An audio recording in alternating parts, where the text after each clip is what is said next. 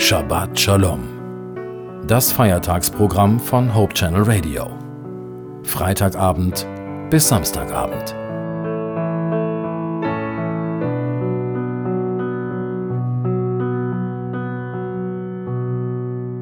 Willkommen, liebe Hörerinnen und Hörer, zur Sabbat-Schlussandacht auf Hope Channel Radio. Friedhelm Klingeberg nimmt uns in seiner Andacht mit in die Stadt Mainz in Rheinland-Pfalz. Mainz ist nicht nur das Zuhause des ZDF. Nein, in dieser Stadt gibt es noch viel mehr zu entdecken. Steigen Sie ein und kommen Sie mit auf unsere adventliche Reise durch Mainz mit unserem Reiseführer Friedhelm Klingeberg.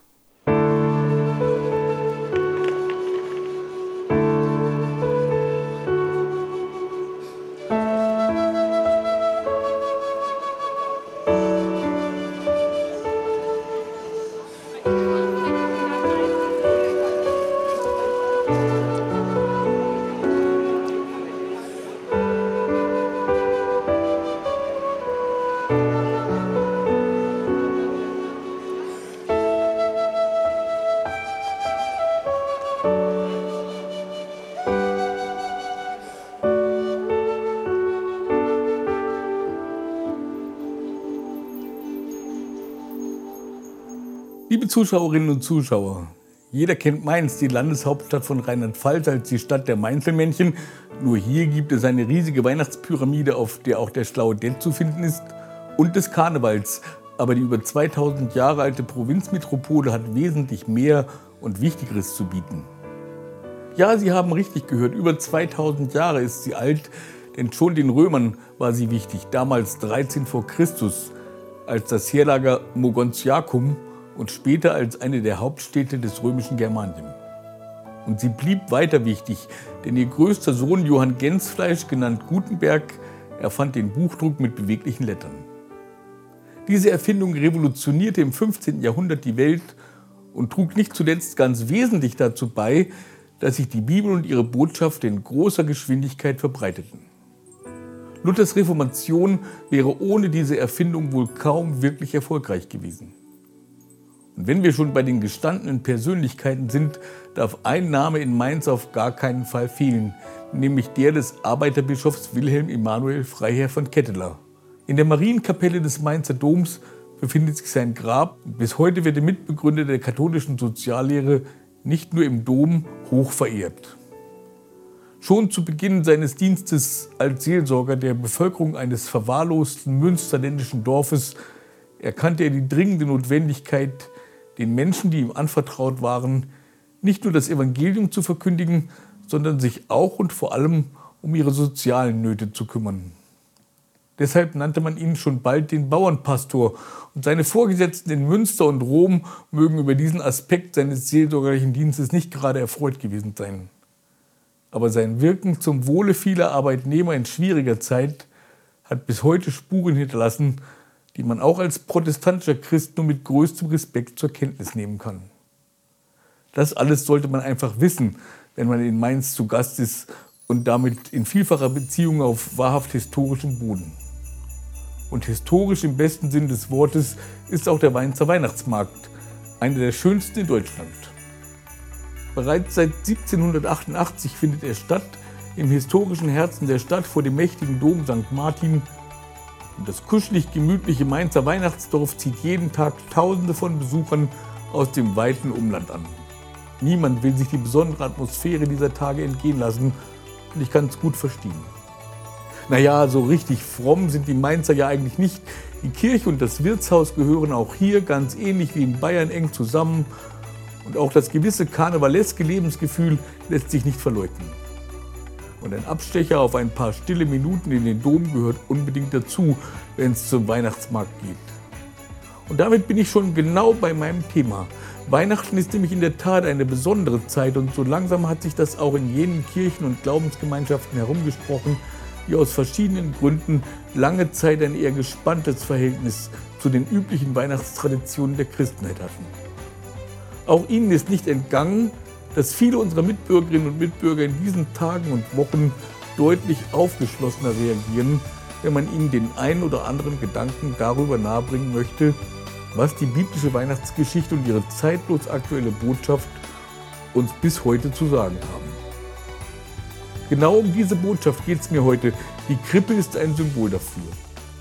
In Mainz steht sie an einer Stelle, von der aus man einen wunderbaren Überblick über das Weihnachtsdorf und seine Besucher genießen kann.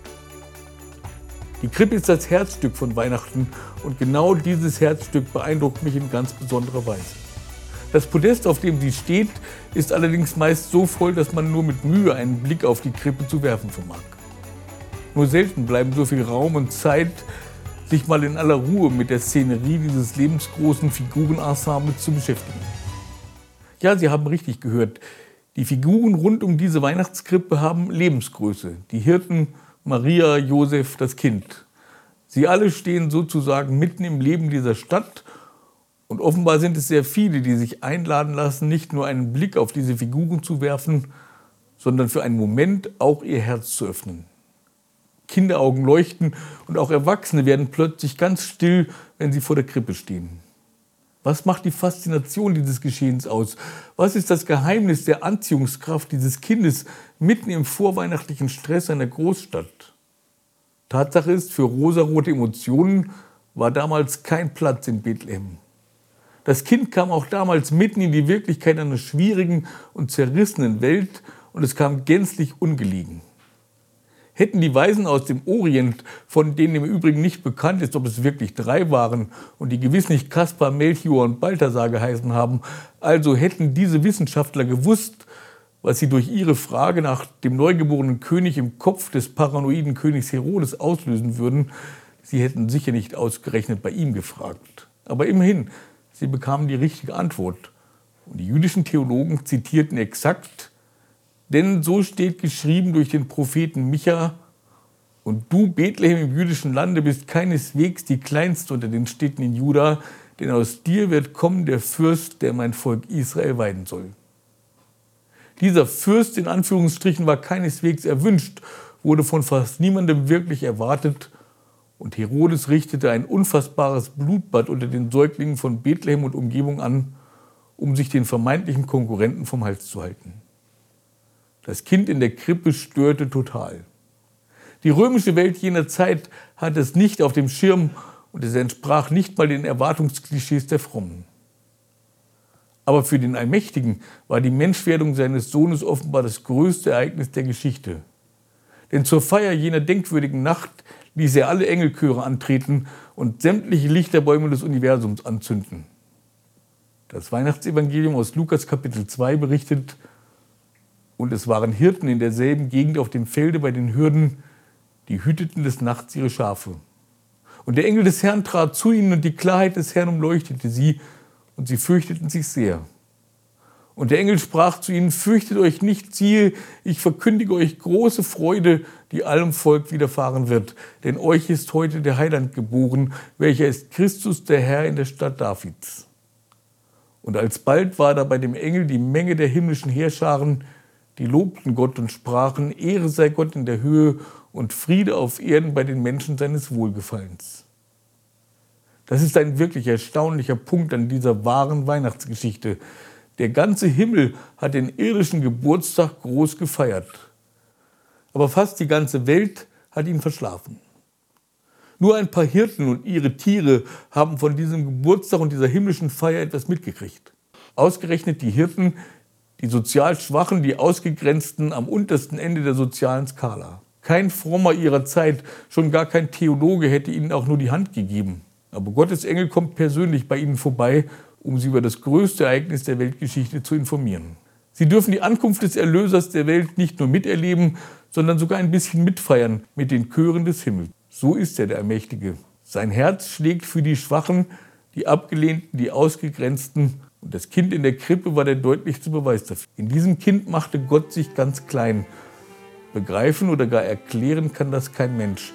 Was dort in Bethlehem geschah, wird für alle Zeiten ein göttliches Wunder bleiben.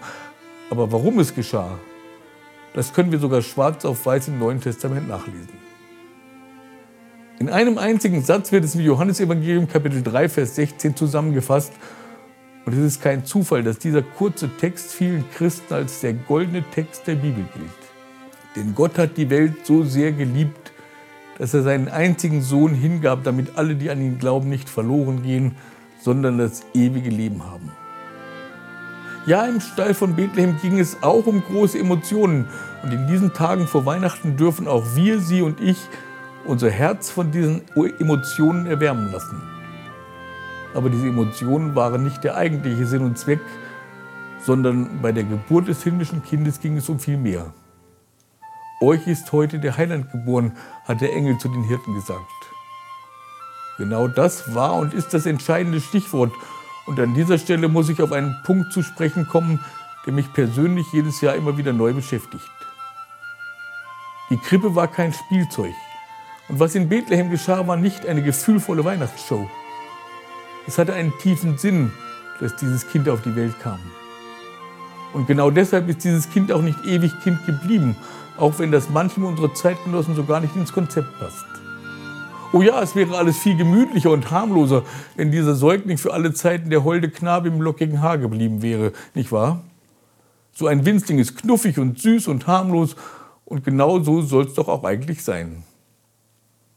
Vor einem Säugling muss sich niemand fürchten und die ewige Krippe wird wieder abgeräumt, sobald Weihnachten durch ist. Auf Wiedersehen, bis zum nächsten Mal. Viele machen es so und denken im Ernst, das wäre so in Ordnung. Aber wer denkt, er könnte die Krippe und das Kind nach Weihnachten so einfach wegräumen, der hat nicht verstanden, worum es in Bethlehem wirklich ging. Bethlehem und die Krippe, das alles wärmt bis heute die Herzen von Millionen. Aber es war doch nur der Anfang. Und wer ewig bei dem Kind in der Krippe stehen bleibt, der verpasst das Wichtigste von allem. Denn aus dem Säugling wurde ein Mann, der Rabbi von Nazareth. Seine Botschaft bewegte die Welt und wer ihm begegnete, der blieb nicht wie er war. Sein Wort veränderte Menschenleben von Grund auf und so ist es bis heute geblieben. Der, der das Kind in Bethlehem war, Gott selbst in menschlicher Gestalt, wurde zum Heiland der Welt, zum Retter und Erlöser. Und bis heute erfahren Millionen, was es praktisch bedeutet, mit ihm einen Neuanfang zu machen. Ein Neuanfang, der nicht auf dem Friedhof endet, sondern eine Perspektive hat, die buchstäblich bis in die Ewigkeit reicht. Genau deshalb war Bethlehem nur der Anfang. Nicht mehr, aber auch nicht weniger. Und wenn wir heute an der Krippe stehen und uns an dieses einzigartige Wunder erinnern, dann schauen wir nicht nur dankbar zurück, sondern auch gespannt und voller Vorfreude in die Zukunft. Ja, Sie haben mich richtig verstanden. Bethlehem und die Krippe, das ist nicht nur Vergangenheit, sondern was dort geschah, war der Beginn einer großen Zukunft für alle, die den, der damals das Kind in der Krippe war, heute als ihren Heiland und Erlöser annehmen. Kurz bevor er wenige Wochen nach seiner Auferstehung diese Erde wieder verließ, um in den Himmel zurückzukehren, gab er seinen Freunden ein Versprechen und dieses Versprechen hat seine Gültigkeit bis heute nicht verloren. Habt keine Angst. Ihr vertraut auf Gott, nun vertraut auch auf mich. Es gibt viele Wohnungen im Haus meines Vaters und ich gehe voraus, um euch einen Platz vorzubereiten. Wenn dann alles bereit ist, werde ich kommen und euch holen, damit ihr immer bei mir seid, dort wo ich bin. Ich will wiederkommen und euch zu mir holen. Wie ein roter Faden durchzieht dieses Versprechen das gesamte Neue Testament und es bleibt nicht nur bei der trockenen Ankündigung. Was damals in Bethlehem begann, wird erst wirklich enden, wenn der, der damals in der Krippe lag, als Herr aller Herren und König aller Könige wiederkommen wird, um mit einem großen Finale die Geschichte dieser alten Welt abzuschließen und mit allen, die an ihn glauben und ihm ihr Leben anvertrauen, etwas ganz Neues zu beginnen. Ewiges Leben auf einer Welt ohne Leid, ohne Krankheit, ohne Atomwaffen und Tod. Genau das hat er uns, Ihnen und mir versprochen. Auf dieses Versprechen dürfen wir uns felsenfest verlassen. Noch sind wir auf dem Weg, auf jedem Weg, der in der Krippe von Bethlehem begann. Aber das große Ziel ist schon in Sicht der Tag, an dem er wiederkommt. Schon hier und jetzt und heute dürfen wir uns ganz bewusst darauf freuen und gerade deshalb ganz neu und von Herzen Weihnachten feiern. Genau in diesem Sinne wünsche ich Ihnen allen ein frohes Fest.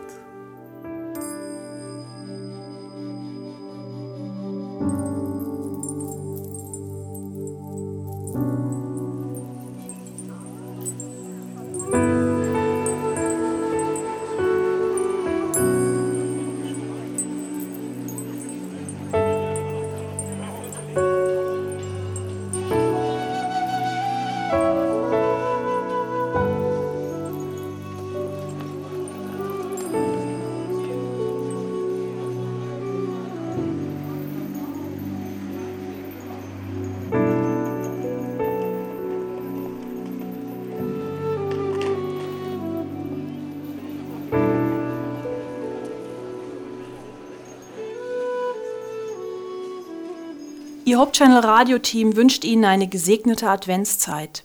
Genießen Sie diese besondere Zeit mit Ihren Lieben.